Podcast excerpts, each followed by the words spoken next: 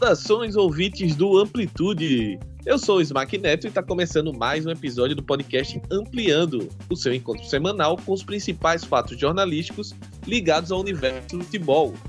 O programa faz parte da rede de podcast do Amplitude FC, que também conta com La Plantilha, com tudo sobre a La Liga, Campeonato Espanhol, Copa do Rei, Seleção Espanhola, enfim, tudo sobre o universo do futebol espanhol, tá lá no La Plantilha, você pode acompanhar. O de primeira, que é o nosso podcast sobre o futebol feminino. Muita análise sobre o futebol feminino. Corinthians ontem foi campeão da Libertadores Feminina, batendo a Ferroviária numa revanche é, bem interessante do Campeonato Brasileiro, onde a Ferroviária havia vencido. A gente também tem o Banho de Cuia, que voltou com tudo aí. Muita análise sobre o futebol nordestino. E a gente tem o Dois Toques também, que é o nosso programa com uma visão mais aprofundada com aspectos que cercam o futebol dentro ou fora das quatro linhas. Para acompanhar tudo isso, você pode procurar por amplitude nas mais diversas plataformas, como Spotify, Apple Podcasts, Cashbox, YouTube, Podcast Addicted, Google Podcasts, o iTunes, enfim.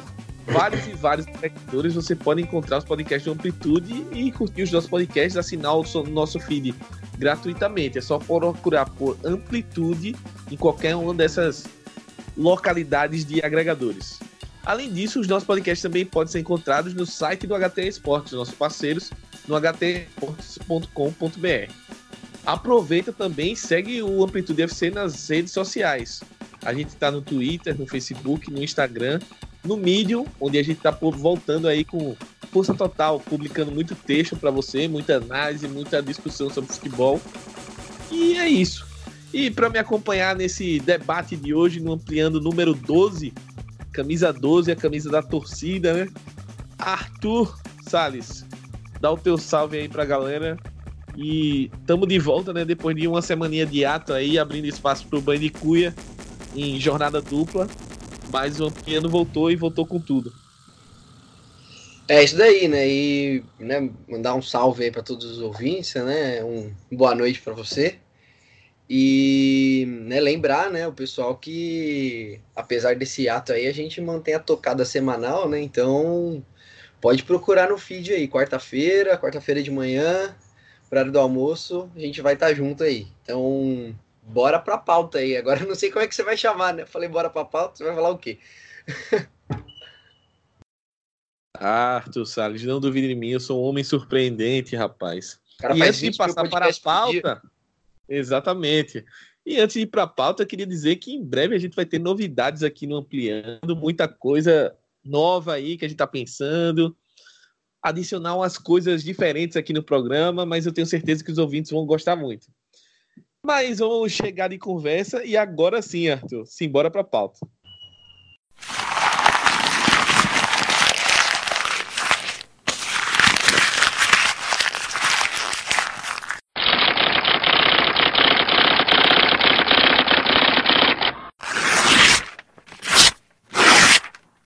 Começando mais um ampliando e a gente sempre procura começar com atualizações de assuntos que a gente já abordou em programas anteriores.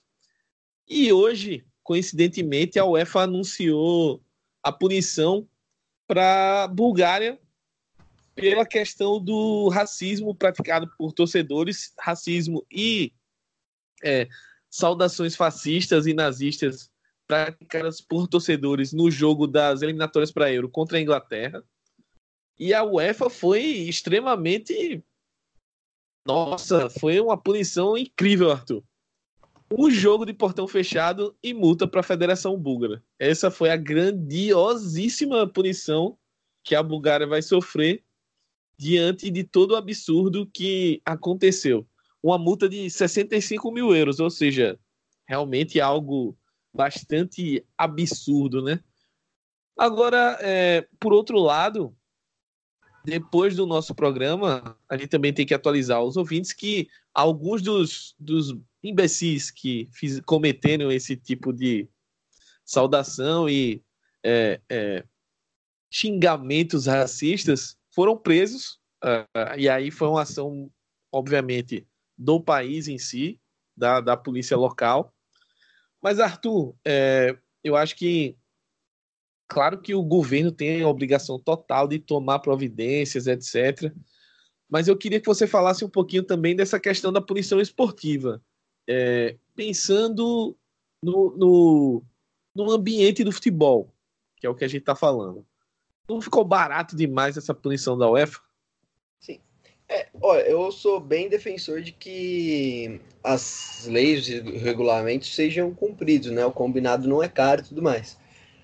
Mas com uma pequena margem aí para bom senso também, né? A gente tem, né, muitos o mundo ele é imprevisível, né? Então, né, a gente vai acabar tendo muitos casos em que, no, nos quais a, o que as regras tentaram prever acabam sendo extrapoladas, né? Então, então, né, nesses casos, talvez a gente tenha que apelar um pouco para o bom senso, né? E as imagens elas foram muito chocantes.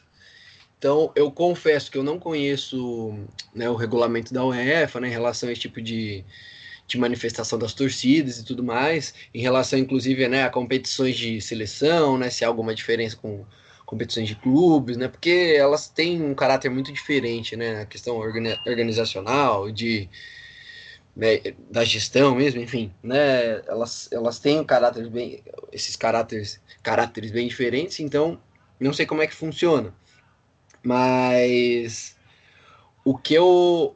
Obviamente que a gente sente que é muito pouco, né? E o que eu acredito que seria um caminho interessante é que a regra ela fosse muito rígida, né? E a partir de uma regra muito rígida, né, que se discutisse mesmo, né? Porque essa situação, é, eu, eu, acabei de falar de situações imprevisíveis.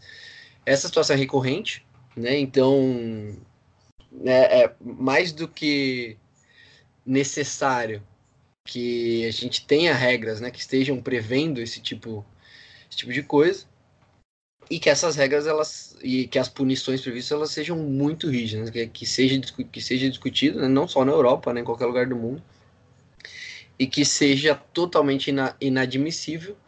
E que as leis traduzam essa inadmissibilidade em punições rigorosas. É, esportivas, né? Porque acho que elas acabam sendo um exemplo, e a gente vai falar dessa questão do exemplo né, no nosso assunto principal do programa, mas ela acaba sendo, sendo um exemplo para o público em geral e até para o público que não, não acompanha futebol.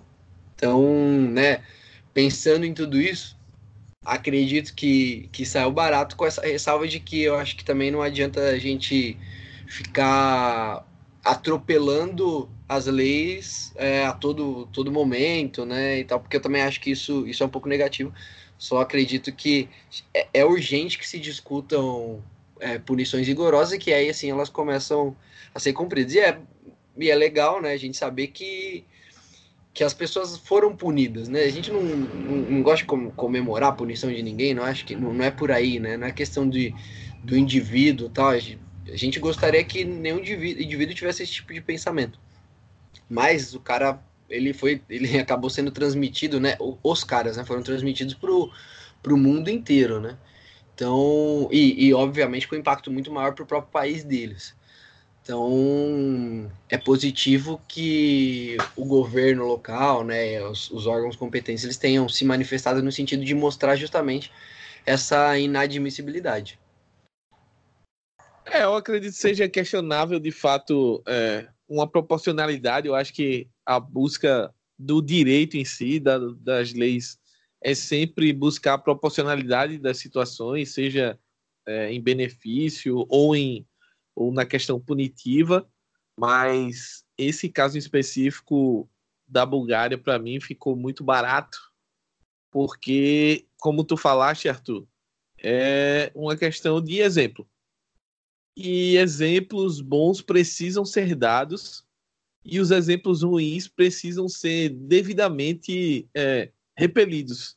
E eu acho que a UEFA não passou uma mensagem é, tão clara na questão de repelir o exemplo ruim. E falando mostrou, em bons não mostrou a seriedade, né? Não mostrou o tamanho Exato. da gravidade da situação, né? Exato. Primeiro que demorou bastante, né? A gente está falando é, praticamente de uma quinzena aí entre a nossa gravação, a última gravação que a gente falou e hoje, é, uma quinzena para tomar uma decisão dessa e a decisão foi ridícula.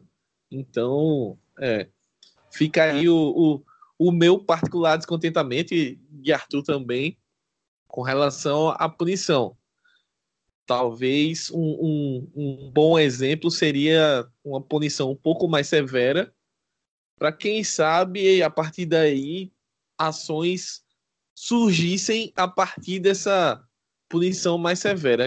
A gente espera que, de qualquer forma, é, tanto, não só a Bulgária, mas como em outros lugares, por exemplo, na semana passada houve uma, um caso também uh, na Liga dos Campeões, no jogo do Barcelona, que os jogadores, principalmente o Semedo, o lateral direito do Barcelona, sofreu com insultos racistas na Tchequia, que agora é Tchequia, viu, Arthur? Não é mais República Tcheca. E Bom, então, eu assim. que eu não sabia dessa, não. Aqui tem informação, meu amigo. Agora o, a pronúncia correta no português aqui no Brasil é Tchequia. Então, o jogo é, lá aconteceu e, e, não houve nem paralisação, nada, mas o, o Marcelo Beckler, que é o correspondente da, do esporte interativo, né, estava lá presente e confirmou que houveram, é, sim, insultos racistas, etc. Mas o jogo continuou. Então, assim, é um problema que vai muito além da Bulgária, é, da Tchequia, é, do Brasil, de, da Argentina, de, enfim, da África, de, de todos os lugares. Porque o racismo é uma coisa que está inserida na nossa sociedade, mas que o futebol se ele não pode acabar com o racismo no mundo, ele pode pelo menos dar o exemplo de que esse tipo de coisa não é tolerado. Eu acho que o futebol ele pode servir como instrumento até socializador nesse caso. Então, é, seria legal que a UEFA tomasse frente aí e fosse um, desse um passo além de faixazinha e petzinho e camisa de jogador dizendo não contra o racismo. Acho que foi perdida uma oportunidade aí. E falando de bons exemplos e maus exemplos, Arthur, a gente chega no, num tema aqui que provavelmente vai ser o nosso tema central do programa de hoje, que é o fair play no esporte, né?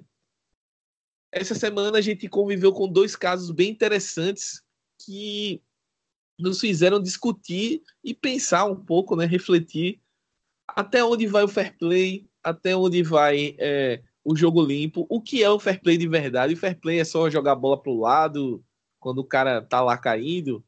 Uh, talvez, talvez não. Mas uh, dois casos me chamaram a atenção e eu vou começar pelo caso uh, estrangeiro, digamos assim. Onde na Alemanha, é, no jogo da segunda divisão da Alemanha, entre Bochum e Holstein Kiel, me perdoem os descendentes de alemães ou os fluentes em alemães que escutam o nosso podcast. Minha é, fluência vamos, não é lá essas coisas. Vamos combinar, né? Mas e isso daí não é o importante também, né? Pra... É, não, mas. O importante é a história. Aqui a gente tem que. Aqui é jornalismo verdade, então a gente tem que deixar claro, né? O. o... um pênalti marcado contra o Kill, que foi é, bem bizarro, né? um jogador é, do Bocum chutou a bola, a bola ia saindo, só que tinha um jogador do Kill que estava aquecendo atrás do gol, atrás da linha de fundo. Alguns jogadores aquecendo. E ele, para acelerar o reinício do jogo, meteu o pé na bola é, quando a bola já estava saindo e tipo não tinha ninguém, a bola ia sair de qualquer forma. Só que o, o VAR chamou o juiz nesse caso e aí o VAR conseguiu comprovar que a bola não havia saído totalmente do, do campo.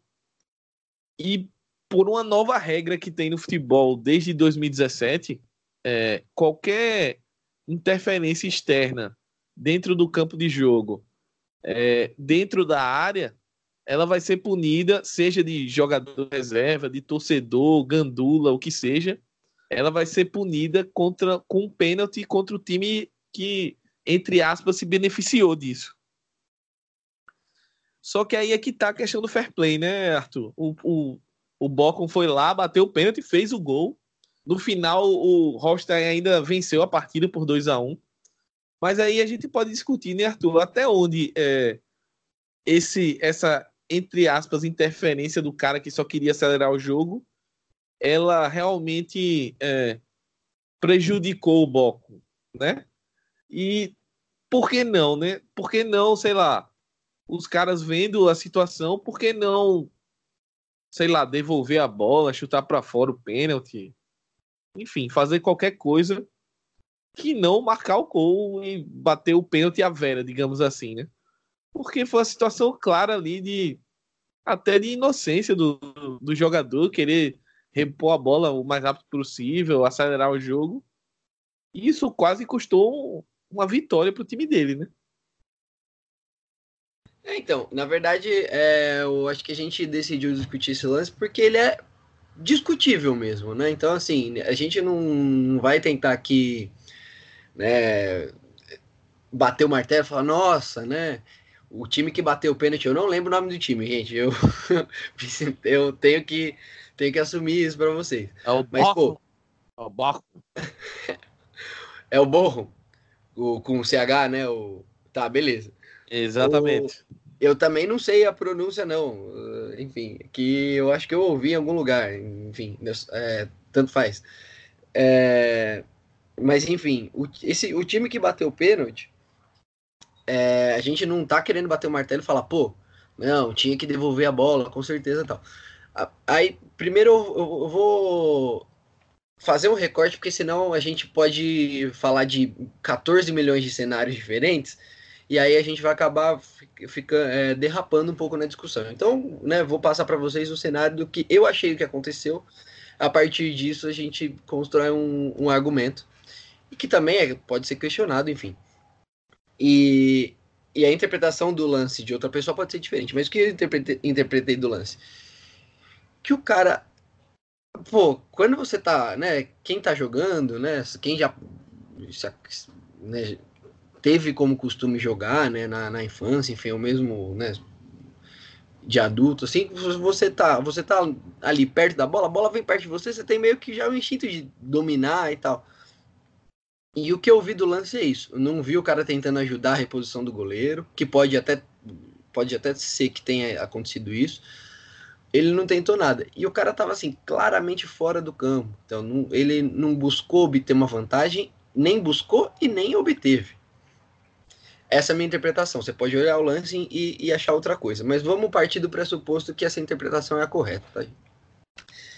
Então, encostou, né? Ele acabou encostando na bola dentro do campo. Pô, milímetros, né? Uma coisa muito pontual mesmo. E aí, o, a equipe de arbitragem, porque o campeonato não é um campeonato amador, ele é obrigado a ver lá, né? É o, né eles tiveram, entre aspas, o azar de ter o VAR na segunda divisão. O cara olhou e viu uma irregularidade teve que chamar o juiz, porque era uma irregularidade clara. O cara encostou na bola, é, não estando participando do jogo. E isso, né, dentro da regra, é pênalti. Então a, a equipe da arbitragem não tinha muito o que fazer nesse, nessa situação mesmo talvez a gente possa até discutir, né? Que a, o que a gente acabou de discutir em relação à, aplicação de uma regra, né? Será que por bom senso os caras não poderiam ter relevado, não ter olhado? Não sei, né? Mas vamos partir do pressuposto que não também.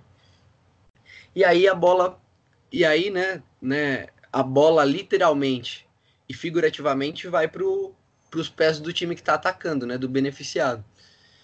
E os caras vão lá e fazem o gol. E aí a pergunta que, que eu faço, né? Será que o fair play não poderia ter sido né, é, aplicado aí pelo, por parte da equipe? Os caras pensarem, poxa vida, né? A gente né, recebeu aqui um, uma vantagem esportiva de, um, de, uma, de, de uma situação que não, que não geraria nada. Né?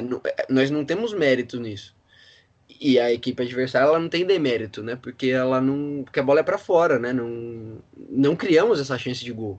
E eles não nos deram por por uma imperícia esportiva, né? Não foi no meio do jogo. É, é diferente de um goleiro escorregar na sua frente, certo? Em, em alguns aspectos. Então, assim, pensando nesse merecimento, né? Nesse esporte puro, será que não era não era uma boa hora para mostrar que você não deve tomar o que você não tem, o que não é seu, o que não te merece, é uma questão, né? Eu, eu acho que assim seria seria uma questão bacana ser levantada, né? Inclusive nos principais meios, né? Porque assim, se, se colocou de uma maneira muito, muito clara, né? Assim, ah, tranquilo, não tem dúvida. Se você tem uma vantagem, você tem que aproveitar. E não é necessariamente assim, né, que as coisas, que as coisas deveriam funcionar, ao meu ver. Né? Então, né, fica, fica realmente esse questionamento, né, a gente convida né, os ouvintes a, a procurar o lance, né, interpretar também, às vezes a, a, interpretação vai ser diferente da minha, especificamente, e aí isso já muda tudo, né, porque se o cara realmente tentou uma, ganhar alguma vantagem, né, ou se ele realmente ganhou, tirou alguma vantagem dessa atitude dele, aí realmente aí não tem muito o que pensar, né, nesse caso. Mas se não houve intenção, a bola é para fora, né? A bola já estava praticamente fora do campo, né? Estava milímetros dentro do campo, fora do campo. E aí, né, eu convido os ouvintes a primeiro a ver o lance e depois refletir. Será que foi merecido mesmo esse, esse gol de empate? Será que o time adversário não poderia ter colocado, né,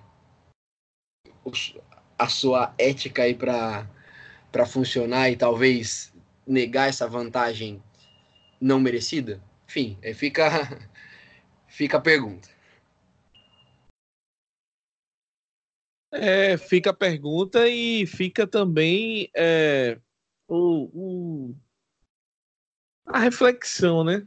Pô, a gente tá numa sociedade tão maluca, tão complexa, e que às vezes a gente cobra tanto, sei lá, valores e ética mesmo e moral em certas circunstâncias e situações que até não nos envolve diretamente, mas quando envolvem terceiros, outras pessoas, uh, uh, a gente cobra bastante. E quando essas situações nos são postas, é, Aí a gente vê é, quem é realmente ético, quem não é, quem é, talvez é, diga uma coisa, mas na hora da ação tome outra, é, outra postura, outra atitude, enfim. Eu acho que passando já um pouquinho para o próximo caso, Arthur, que a gente vai discutir aqui para ilustrar um pouquinho dessa questão ética é, falta ao futebol também. É, a gente sabe que no, o ambiente do futebol é muito competitivo, é muito. É, é extremamente cruel até. De forma como os caras vão ali, e quantas vezes a gente já, não já ouviu que os caras estão ali por um prato de comida, pela sobrevivência e etc. Só que, ao mesmo tempo, a gente às vezes perde um pouco do limite disso, né? Eu acho que aí é que está o ponto da ética que a gente tem que pensar. E, e não sei o caso do, dos jogadores ali do Bocon, do treinador, enfim. É, da questão de base, desde a formação deles como é, para além do futebol, como cidadãos, mesmo, com a formação como cidadão, como pessoa, e, e tomar esse tipo de decisão é, aparentemente deveria ser alguma coisa natural, né? E o natural dos caras foi não, vamos bater o pênalti, vamos empatar o jogo aqui que a gente tá precisando. Jogo fora de casa, difícil, vou, vou meter ligole, como diria Vinícius Júnior. E falando em decisões que deveriam ser fáceis, mas não são tão fáceis assim, aí a gente se pega com exemplo aqui do Brasil, né? Nesse último final de semana, Havaí e Palmeiras se enfrentaram na ressacada. Aquele dilúvio gostoso em Floripa, um campo semi-impraticável ali, aquele aguaceiro, quase um polo aquático. E o lance da vitória do Palmeiras veio num pênalti, é, no mínimo, no mínimo aqui, controverso, né? Davidson na área, se enroscando tal, muita poça de água na área. Ele tentando carregar a bola, chegou o zagueiro para tentar dar um bico na bola, levantou um mundo de água e o Davidson caiu. O juiz na hora não deu pênalti. O VAR foi lá e viu um pênalti e deu. Só que eu não sei, Arthur, mas eu procurei esse pênalti até agora e não enxerguei. De forma alguma. E aí eu é o seguinte, Arthur, pensando é, um pouco mais para frente, né, cara? O Davidson, para além da atitude dele de cavar o pênalti, que isso é, seria até é, como é que eu vou falar a palavra? Tá me fugindo agora, mas seria meio até irônico, digamos assim, a gente vir aqui trazer para o programa uma basear uma pauta de ética, pelo menos no futebol brasileiro, porque alguém cavou uma falta. Porque senão a gente ia dedicar um programa, o programa ia ter que ter umas 24 horas diárias para poder falar de todo o lance que nego cava falta, simula contusão e etc. O destaque do Demerson, para mim, e acredito para Arthur também, é que depois do jogo, ele dando entrevista, perguntado sobre esse lance do pênalti, ele manda a seguinte frase: é, Mas foi pênalti sim. Ele tocou no meu pé. Eu senti meu papel é cair e esperar ele ver as câmeras. Assim, o cara chegar e dizer, o cara é um jogador de futebol, e dizer que o papel dele é cair, um atacante, é, é assim, é para parar e a gente vai repensar o futebol. Entendeu? Porque ele é um atacante de um grande clube do Brasil, um clube que é o vice-líder do campeonato, o atual campeão brasileiro, é, riquíssimo. E, e, a gente tá em 2019 e o cara vem me dizer que o papel dele é cair, entendeu? Com outras palavras, o papel dele é tentar enganar o árbitro, tentar é, ser desonesto em campo e tirar vantagem disso. Eu, particularmente, é, não posso aceitar isso como uma coisa correta. Né? Como um amante de futebol, gosto do, do esporte. Isso, para mim, ele, ele tá do outro lado da ética. Né? É antiético ao extremo. Mas passando já a bola para Arthur, que eu me estendi um pouquinho no comentário sobre o Davidson, Arthur. É, essa questão ética, principalmente na sociedade brasileira em si, é, ela tá. Isso, essa declaração do Davidson, para mim, ela reflete muito mais o que é a nossa cultura, né? A nossa, a nossa, a nossa ética mesmo como sociedade, porque a gente que no, no Brasil, culturalmente, é, entre aspas, ensinado a sempre buscar vantagem em qualquer tipo de situação sempre levar vantagem. E se você não levar vantagem, você não é honesto, você é otário. Então, é, queria saber um pouquinho da sua visão. Já explanei demais a minha, mas eu acho que esse caso do Demerson é, é meio isso, é o, a dicotomia entre o honesto e o otário. É, é, tem muita coisa para falar, né, desse caso, né? Inclusive o arbitragem, né? A gente gosta de uma polêmica. Tô brincando, mas eu vou. Já que você citou, também vou, vou comentar um pouco o lance e tal. E até pô, acho que dá pra, pra gente introduzir, né? No comportamento do jogador brasileiro em campo. Jogador brasileiro, porque é o que a gente vê todo dia, né? Não quer dizer que outros lugares do mundo, e nem na tão civilizada Europa, isso não aconteça. Né? Para deixar bem claro, né? Então, com essa ressalva, né, e falando que a gente está falando do jogador brasileiro, que é mais aqui do que a gente vê né, no futebol brasileiro, né, que a gente assiste quarta e domingo e tudo mais, é esse o jogador brasileiro que a gente está que a gente está que a gente tá falando, né? Então, né, antes que alguém pense que a gente que que, que é só aqui que tem esse problema, que a gente está querendo dizer isso, né? Mas o que a gente vê muito é essa tentativa, né, de vencer a qualquer custo. E no lance, isso, isso me parece que é muito claro, né, porque do jeito que o zagueiro vem chutar a perna dele, se acerta para ele cair, ele não tinha caído do jeito que ele caiu, né? Então, me parece muito claro, né? E o que que né, isso a gente pode discutir e tal, mas e o que que essa esse fato sinaliza? Né? Ele sinaliza que o cara está tentando ganhar vantagem de qualquer maneira, mesmo que, ele, que, ela, que ele não a mereça. Né? Então, nesse, nesse sentido, a, a, essa situação com a situação do pênalti, né, que a gente discutiu anteriormente, elas acabam se comunicando, né? Então, assim, né? Eu ganhei uma vantagem, vou, vou usar, né? Com a diferença que nesse caso ele buscou, né? Ele está buscando essa vantagem que não é merecida e para ele tá tudo bem. Isso é ruim, isso já é, já é muito negativo, né? Pensando que é, é um espetáculo transmitido para milhares de pessoas, milhões até, né? E ele ele está sendo visto, né, para essas pessoas. É ruim que ele pense isso, né? A gente vai falar um pouco sobre como esse pensamento, né, é construído, né, ao longo da vida e como faz com que ele e na verdade outros jogadores e a maioria até eu me arrisco a dizer pensam assim, a maioria inclusive de pessoas acaba pensando assim, né? E terrível é que ele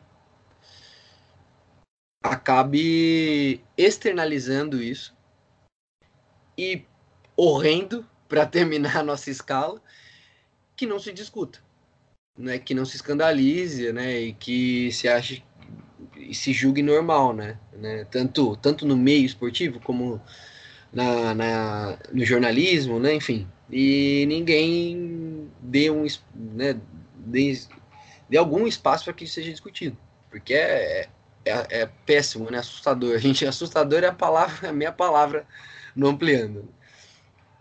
E aí o que acontece, né? Por que que, por que, que esse pensamento aí é tão comum, né?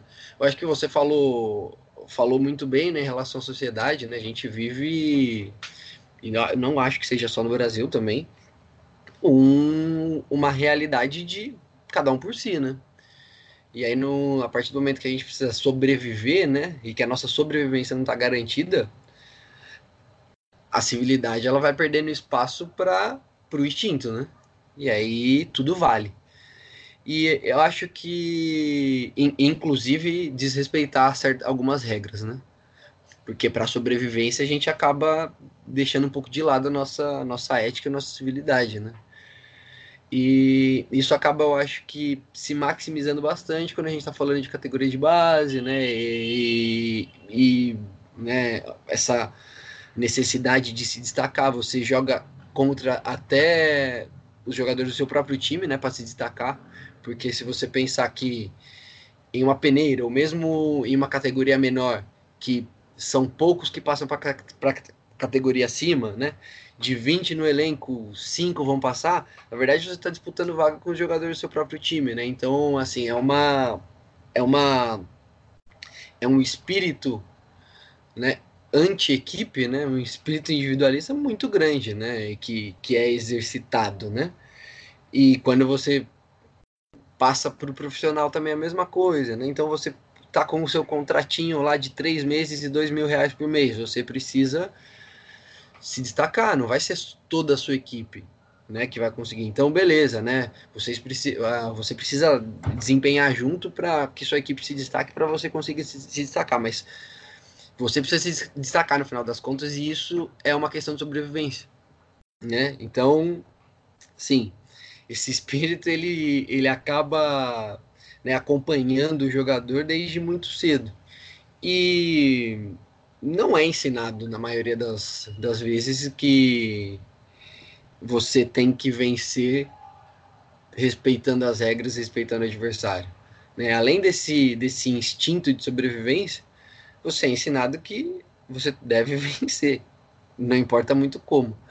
Né? Então, eu acho que tudo que o, tudo que o Davidson falou, né, externalizou, eu acho que vem muito daí, né? Vem muito dessa dessa história de vida, né? E que não é só dele, né? Que é de muitos jogadores. E aí, né, a gente, né, tá usando essa farra para discutir o todo, né? E não apontando o dedo para ele, né? Só apenas lamentando, porque acredito que seja um, um jeito de pensar bem negativo, né? Pensando na coletividade.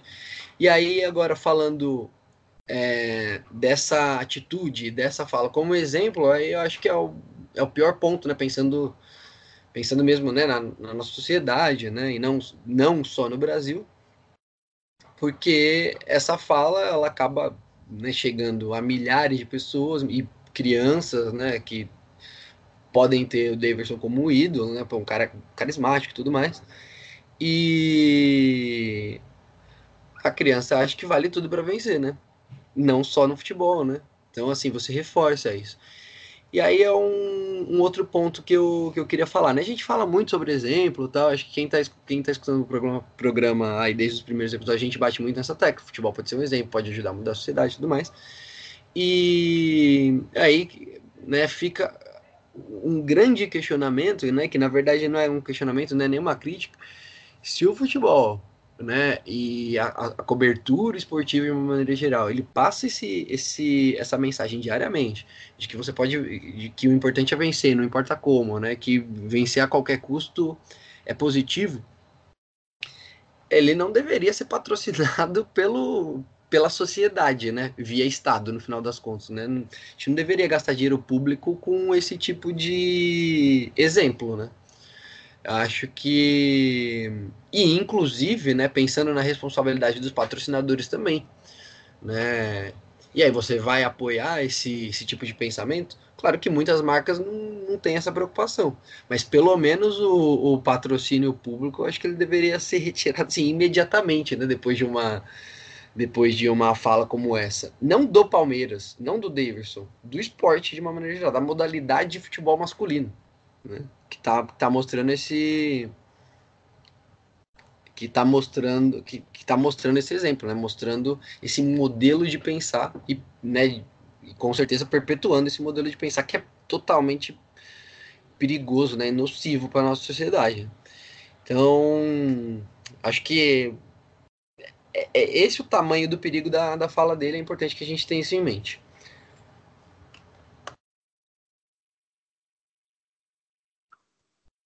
Eu acho que Arthur falou muito bem. Como todo mundo sabe, Arthur é, tem um trabalho longo, extenso já, apesar de ser um jovem senhor ainda, mas já tem um trabalho longo e extenso pô, junto à categoria de base.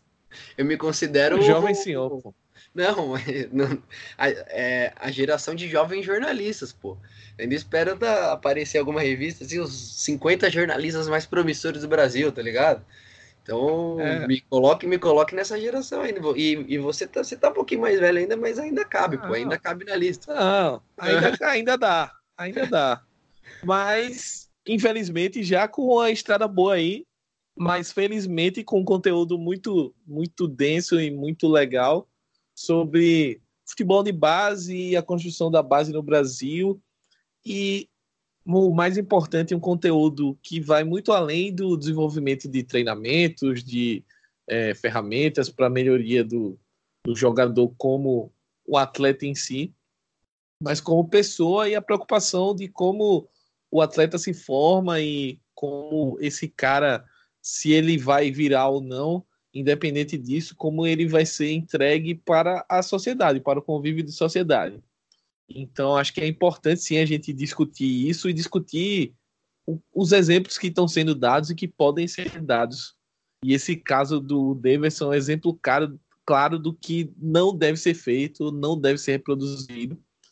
Mas é, é aquilo também, né? É, ele, o Davidson nada mais é do que, entre aspas, claro que não é só isso, né? Tem a construção individual de cada pessoa, porque todo mundo não é Davidson, mas ele também é fruto do meio cultural e social e político e enfim do que a gente vive no Brasil que é o que eu, eu falei Arthur falou a cultura de sempre estar tá levando vantagem nas coisas de ao invés de você ser honesto você é otário é, e esse esse tipo de pensamento acaba formando esse tipo de, de situação eu tenho da, da minha época que eu fazia direito, tinha um juiz que era responsável do, pelo, pelo curso de estagiários aqui da, da, da justiça aqui alagoana, né?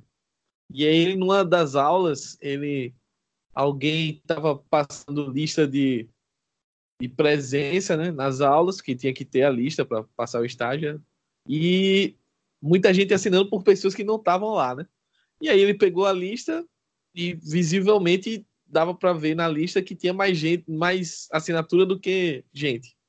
E aí ele deu uma lição de moral que a galera levou na brincadeira, mas até hoje eu não esqueço da lição. que era é, é, hoje vocês estão assinando lista por alguém. Só que começa assim e depois você tá é, vendendo sentença. Amanhã, se você for juiz, tal, não sei o que, você a sua moral vai se abrindo ao ponto de você topar vender uma sentença. Que às vezes você acha que é uma besteira, tal, ah, esse aqui eu já ia conceder mesmo, vende lá. Né? Enfim, o meu ponto é o seguinte, que é, muitas vezes é, você tem que uh, entender que a circunstância que está inserida, o Davidson, eu, o Arthur, todo mundo, inclusive jogadores de futebol aqui no Brasil, faz com que é, esse tipo de atitude seja até louvada. Quantas vezes a gente não vê em programas é, esportivos, olha lá, o cara foi malandro, né? Dando uma conotação boa. Ah, fulaninho foi malandro demais ali, esperto, etc. Assim, eu eu defendo a esperteza desde que ela esteja dentro das regras ali. E outra coisa, né? É, tem um certo limite ético da esperteza. Você, às vezes, pode se aproveitar de uma regra que é, é pouco lembrada, mas tá ali, é regra do jogo, etc. Nesse caso, é, não teria prejudicado nada é, o, o, o caso do pênalti, por exemplo, que a gente mencionou no começo, não teria prejudicado nada se os caras Pô, mas essa regra aí, nesse caso aí, não faz sentido. Não é que eu chutei a bola no gol, o cara passou na frente e tirou a, o gol. A bola é para fora, não ia acontecer nada. E aí o cara se aproveitar disso, de uma, entre aspas, brecha na lei. É, é, é... Aí entra a questão ética e a, ou a falta dela, no caso, né? Enfim, infelizmente a gente convive é, num mundo assim, numa sociedade assim, no Brasil assim. Mas de novo, como eu falei no outro bloco, cabe ao futebol a dar exemplo e a tentar melhorar é, as pessoas. Passando agora para o próximo bloco, Arthur, que a gente já está bem adiantado aqui na hora, mas acho importante a gente falar sobre esse tema também. Que é, é aproveitando esse gancho aí que você deu sobre essa questão da de pensar na coletividade, né? e pensar no jogador como ele dá um exemplo e ele participa de, de uma sociedade, ele não é uma, não tá isolado numa bolha, mas a verdade é que o jogador ele tem tem que entender e tem que prestar atenção que ele vive em sociedade, ele vive, por mais que ele seja um astro, ganhe dinheiro, etc, ele ainda tem uma vida pela frente, tem família, tem filho, tem parente, tem amigos. E o que acontece no mundo ao redor dele pode influenciar a vida dele e de outras pessoas. Só que, Arthur, é, muitas vezes a gente vê que os caras estão tão sem, sem essa noção, né? E aí me chamou a atenção essa semana dois fatos uma entrevista que foi publicada pelo The Telegraph do Bale. É, Para você que não entende inglês, o site da Trivela publicou trecho da entrevista, bem interessante. E o que chamou atenção foi que o Bale falou que não sabia nem quem era o primeiro-ministro da Grã-Bretanha, não sabia como estava a situação do Brexit, só falou que sabia que poderia ser prejudicial assim ao aos negócios dele e tal, mas ele procurava não se informar de nada, não, não mexia com rede social, não abria site de notícia, etc. E assim, Arthur, eu me pergunto, no caso do Bale, como esse cara é, ele defende a alienação dele, sabe? É, é, é meio tosco isso para mim. Eu acho que a única vantagem nesse sentido é que ele, pelo menos, ele admite entendeu? Ele não quer ser ensaboado e fazer uma média e não, estou preocupado, tal, não sei o que. Não, ele diz, velho, eu não ligo, sinceramente. E a outra situação que eu queria colocar, já para a gente dis discutir tudo junto, que é um contraposto ao que essa declaração do Bale. Lembrando que a gente está usando esse exemplo do Bale aqui por uma questão até jornalística, mas a gente sabe, se a gente parar para contar aí um montão de exemplos tanto no futebol internacional quanto no futebol nacional, jogadores que pensam ou agem igual o Bale. Por outro lado, essa semana é. Aliás, há algum tempo, né, que já vem rolando protestos no Chile, né, com relação às questões sociais lá e a política de privatizações do governo é, chegou a um ponto da população se revoltar e protestar por melhores condições na educação, na saúde, enfim, na previdência social, principalmente, que é um problema é, que aparentemente está estourando agora no Chile. E mas a discussão não é essa, pessoal. A questão é que jogadores como Cláudio Bravo, Alexis Sanches, o Medel, o Vidal da seleção chilena se posicionaram no assunto, seja para é, apoiar o povo que estava se manifestando nas ruas, etc., seja para apoiar é, o governo, não no sentido de concordar com medidas, mas apoiar no sentido de ter uma, uma manifestação mais ordeira, mais pacífica, que houvesse um maior diálogo entre as partes, enfim. O meu ponto é que é, esses caras eles botaram a cara para bater, seja de um lado ou seja de outro. E aí, Arthur, é, pensando nesse meio do futebol, é claro que a gente sabe da personalidade de cada pessoa, nem todo mundo é ativista, ou nem todo mundo é, sei lá, é um cara eloquente para se posicionar e, e falar, enfim. Mas você não acha que é um pouco demais também, às vezes, a realidade de jogador de futebol, que ele se aliena de uma forma que ele não participa de nada da sociedade? É, então, é como você falou, né? Eu acho que é sempre bom, sempre bom a gente pontuar isso, né? Quando a gente está falando sobre posicionamento e tudo mais, que ninguém é obrigado a nada, né? Ninguém é obrigado a falar o que a gente quer que, a, que as pessoas falem, né? E, e, todo mundo tem a sua experiência, o seu jeito de pensar. É, mas a gente. Acho que tá no nosso escopo, né, a gente analisar, né, o que faz com que muitos esportistas se calem, né, em, em, muitos casos, né, em casos até que até que interessam a eles. Mas e, né, e o, e o que que e, e nesse caso o que o que, que eu acredito, né, que, que, faz, que faz com que a maioria deles acabe escolhendo por, por, não, por não se posicionar, né? Eu, eu vejo muito isso aqui no Brasil, né? Eu acho que também tem, tem muito a ver com, com a questão da formação, por quê?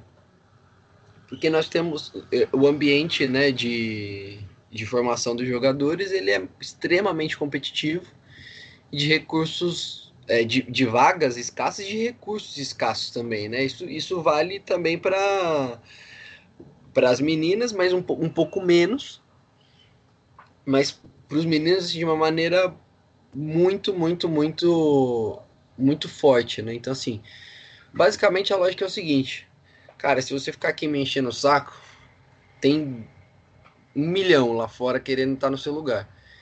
Então você não vai me encher o saco, né, meu querido? E o cara sabe disso, né? E ele acaba se acostumando, né, com essa com essa com essa postura, né? Assim, ela, ele sabe que essa postura ele acaba, acaba fazendo ele ir mais longe, né? E todo todo o entorno, né, acaba acaba acaba preferindo um cara asséptico, digamos assim, né? Um cara que não que não dá muito trabalho, né? É fácil de patrocinar, né? O cara ele ele não vai me pisar no calo de ninguém. Então, assim, né, a gente vê muita preocupação com a formação do tal do media training e tal.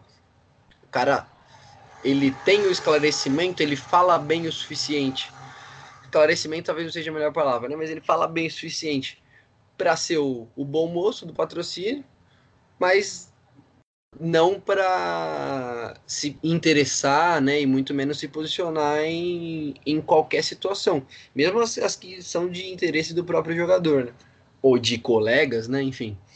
E eu acho que, que vai muito por esse, por esse caminho. Aí eu acho que também é tanto por essa questão da concorrência e muito pelo interesse do, de quem comanda o esporte, né, e que são alguns dos que comandam o mundo, né? Preferem que que, que, esses, que esses personagens aí eles não deem muito trabalho mesmo. Né? Então eu vejo que, que, é, que o caminho é mais ou menos esse. Em alguns casos, né, a gente sabe que tem, tem alguns países que, que a educação ela acaba não sendo deixada tão de lado né, na, na formação na formação esportiva. E aqui no Brasil acho que tem a, ainda tem o, questão de, de o país ele ser continental e os jogadores migrarem muito né, ao longo da, da sua formação escolar, o que prejudica ainda mais essa questão, né? Então, se você não tem, né, uma formação mínima aí, né, principalmente nas, nas ciências humanas, né, e não entende muito bem como é que o, o mundo funciona, você acaba não não se interessando, né, e não vendo alguma injustiça, né, ou algo que, algo que realmente faça achar que vale a pena falar alguma coisa, né? Então, né, não sei, obviamente que eu não sei qual, qual foi a história do Bale, mas talvez tenha alguma coisa a ver com isso, né, claro. E aqui no Brasil a gente a gente percebe muito essa falta entre aspas de, de combatividade por alguns desses fatores. É, Arthur, você não acha ao mesmo tempo que esse fator que você falou do, da questão do cara ser o cordeirinho, media training, etc. É, você não acha que, sei lá, no exemplo do Bale, por exemplo, ou no exemplo, sei lá, do.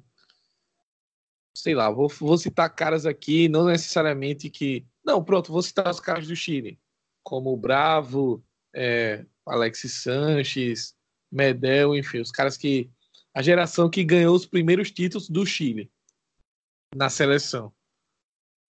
É, você não acha que esses caras eles já têm um estofo, já tem uma já tem uma posição dentro do futebol e dentro do, do de idolatria ali que independente desse lance do media training, ah, vou me queimar, não sei o que, eles já meio que ultrapassaram esse essa fase aí, eu não vou dizer que estão acima do bem do mal, mas eles são caras que, por mais que eles, sei lá, fossem, talvez fossem, sejam criticados ou elogiados, enfim, mas eles, a carreira deles e a postura deles, etc., em campo, os profissionais que eles se tornaram, as marcas, enfim, isso já não superaria isso, dessa questão toda?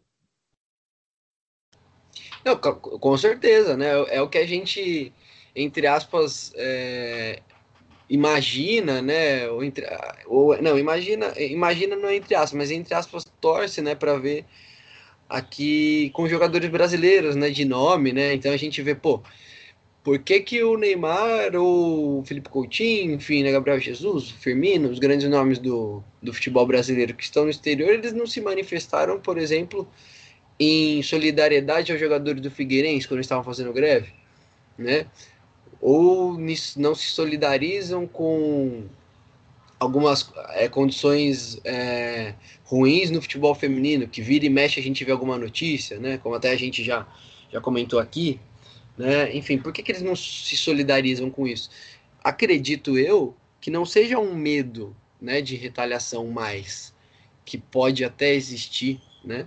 mas eu acho que é uma falta de interesse mesmo que ela foi exercitada, né, é, ao longo da formação desses jogadores. Né? Então, assim, não é nem que é, eles eles está, eles são uma elite, né?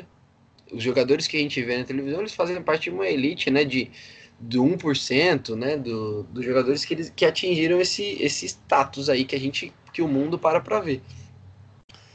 E eles realmente, eu acho que eles estão fora, né, desse, desse controle, né? De, né, pô, não posso retalhar o Neymar. O Neymar é insubstituível, né? Ele pode falar o que ele quiser, ele vai continuar jogando, né? A não sei que você já extrapole para uma para uma teoria conspiratória, né, que vão envenenar ele, sei lá, mas aí, já, já, dar ossada no nosso programa. Mas a questão é que ele não se interessa, né? Ele ou qualquer outro, enfim. A gente evita individualizar porque o nosso interesse não é individualizar, né? Mas é, ele não precisa, né? Ele não demanda esse controle porque justamente porque ninguém, é, ele não se interessa, né?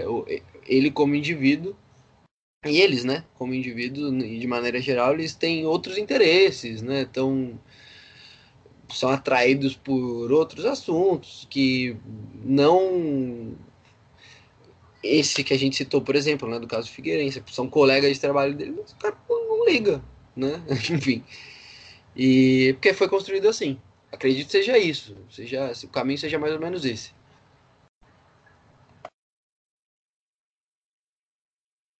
É, então é isso. É, antes de passar para o finalzinho, o encerramento do programa com as nossas dicas, é, queria saudar aqui o título do Corinthians, né? Corinthians e Ferroviária. Corinthians venceu a Ferroviária na Libertadores Feminina. A gente falou alguns programas atrás sobre toda a situação maluca que estava rolando no Equador. As coisas depois se acalmaram. A Libertadores acabou acontecendo lá mesmo, apesar dos pesares, né? E dentro de campo, as representantes brasileiras foram muito bem, tanto que fizeram a final. Corinthians venceu por 2 a 0 então fica aí os parabéns ao trabalho. Acho que a rapaziada do a rapaziada e a mulherada, tenho sempre que lembrar que agora de primeira é, também tem mulheres na bancada e as meninas muito competentes lá falando sobre o futebol feminino. Tenho certeza que elas que eles vão falar muito ainda sobre esse resultado, sobre a temporada aí do, do futebol feminino nacional e é isso, Arthur. Se você quiser deixar o seu salve aí também para as meninas lá do Corinthians e para as meninas da Ferroviária também. Não, acho que merece parabéns, né? As duas equipes por ter conseguido esse feito, né? Tão absurdo, né? Que é terem chegado na, na final do Brasileiro e na final da Libertadores no mesmo ano, né? Então acho que é histórico, né? É bem bacana. É uma, uma rivalidade que vem, vem sendo forjada e que só só traz benefício, né, para a modalidade, né? E agora especificamente parabéns para o Corinthians por, pelo título, né, que alguém tem que levar a taça. E o Corinthians é uma equipaça, né, quebrando recordes atrás de recordes e a gente não poderia deixar de, de citar aí. Então, parabéns para a nação corintiana e para todas as jogadoras que conseguiram esse bicampeonato histórico. É isso, parabéns às corintianas, grande trabalho. Parabéns à Ferroviária de novo pelo título brasileiro e o vice da Libertadores.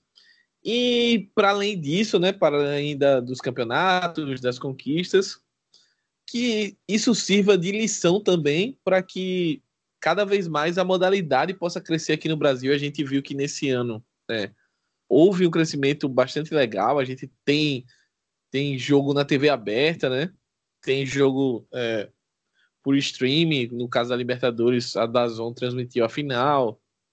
Então a gente tem tem como agora acompanhar de uma forma mais regular as competições femininas. Então agora é de cada um dos nossos ouvintes aí, dos colegas, enfim, prestar mais atenção e acompanhar. Eu tenho certeza que se vocês acompanharem os jogos, não vão se arrepender. Normalmente são bons jogos, é, jogos de qualidade, muita técnica. É, essa história da questão física também é balela, assim. As meninas cada vez mais estão muito bem preparadas para jogar futebol, então vale super, super, super a pena. E agora, Arthur, chegou a hora das nossas dicas futeboleiras culturais e outras cositas mais.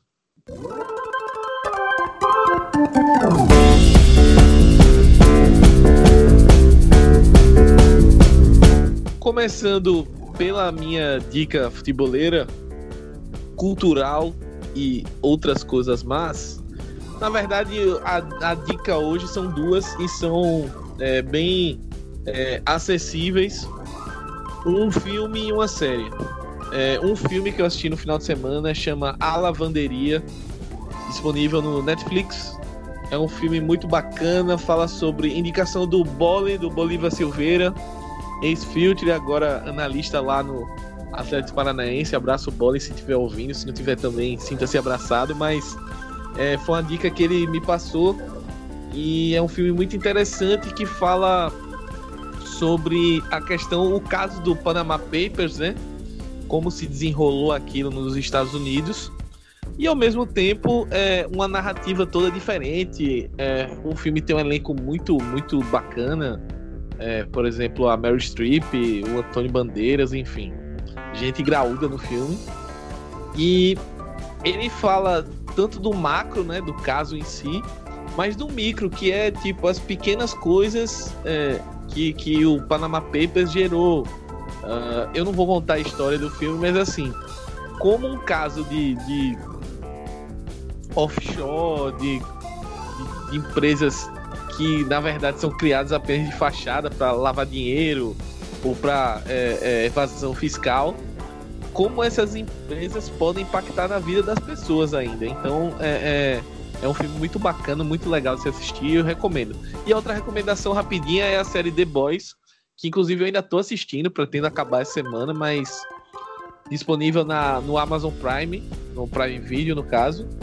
E é uma série distópica no universo onde é, os heróis é, já são bem aceitos pela sociedade, só que esses heróis não são tão heróis assim, né? O que seria do mundo onde os heróis teriam, entre aspas, carta branca e eles meio que controlassem o destino do, deles, né?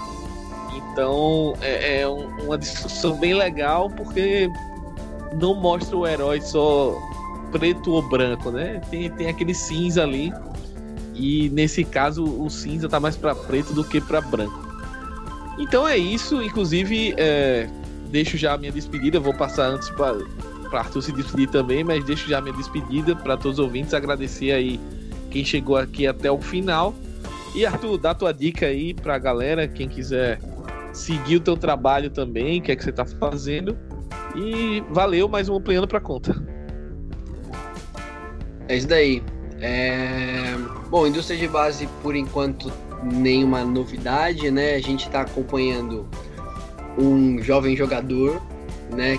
Que saiu do estado de Roraima com oito anos, aí passou é, o ano inteiro de 2018 no, no Rio de Janeiro, 2019, perdão, e com o pai, né? pai saiu da, da cidade, né? A mãe continuou continuou na, na cidade natal, né? Que é, que é Boa Vista, né? Capital de Roraima.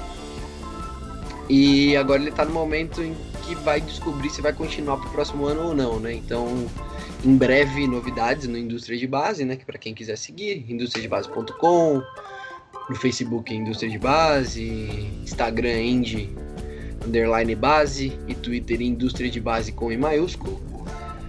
É, mas nas, né, a gente a gente vai publicando, aí vai divulgando né, nessas redes.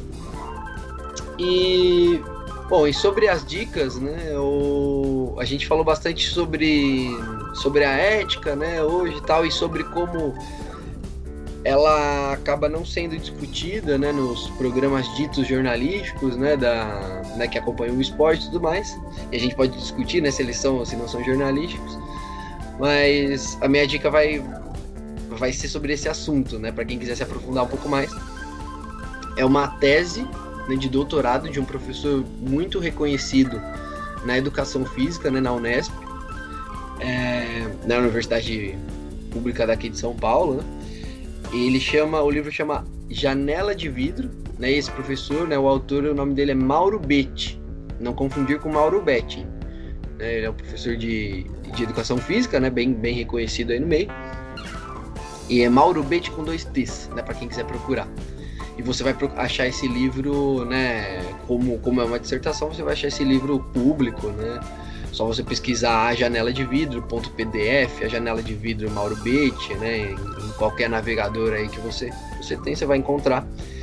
E apesar de ser uma, apesar de ser uma tese né, acadêmica, ela não, ela não é de uma, uma, leitura tão, tão densa, tão, tão difícil, né, tão arrastada.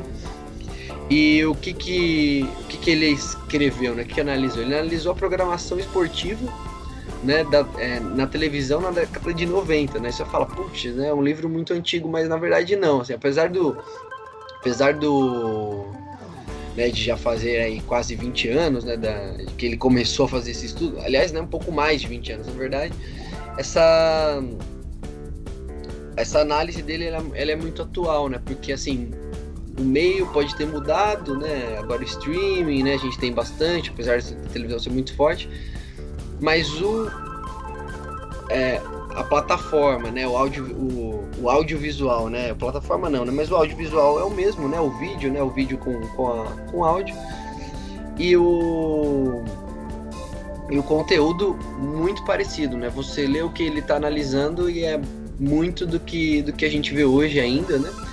E com essa com esse ponto muito importante, né? Não se discute e às vezes até se elogia, né? As, é, atitudes totalmente antiéticas né, no esporte e isso acaba sendo muito problemático, né? Justamente por, por essa questão do, do exemplo, né? Isso é analisado no, no ao longo do, do trabalho. Então fica aí fica essa dica, às vezes, né, dependendo da sua necessidade, você não precisa ler o, o trabalho inteiro, apesar de eu, de eu recomendar e dizer que não é, não é ruim, né? Assim, não é uma experiência chata, desagradável, muito pelo contrário. Mas é, então você escolhe, né, o que, o que você vai ler, mas assim, vá atrás, né? Se você se interessou pelo assunto, acho que é uma dica bem bacana. E é importante, né? A gente percebeu quanto a gente não discute coisas relevantes, né? Em, em espaços aí que atingem um público gigantesco. Então é isso, Arthur. Até o, a próxima semana, mais um piano na área. Grande abraço para você, grande abraço para todos os ouvintes. Para você que chegou até aqui, queria pedir para você é, deixar o seu like, é, avaliar com cinco estrelas, dependendo do seu agregador, e compartilhar o episódio com outras pessoas para que o nosso conteúdo chegue a cada vez mais ouvintes e a gente possa crescer e divulgar mais o trabalho. Ampliando volta na semana que vem com muito mais informação e análises e opiniões, que é o mote do nosso programa, vamos falar a verdade, né? No mais, grande abraço e até a próxima semana. Tchau!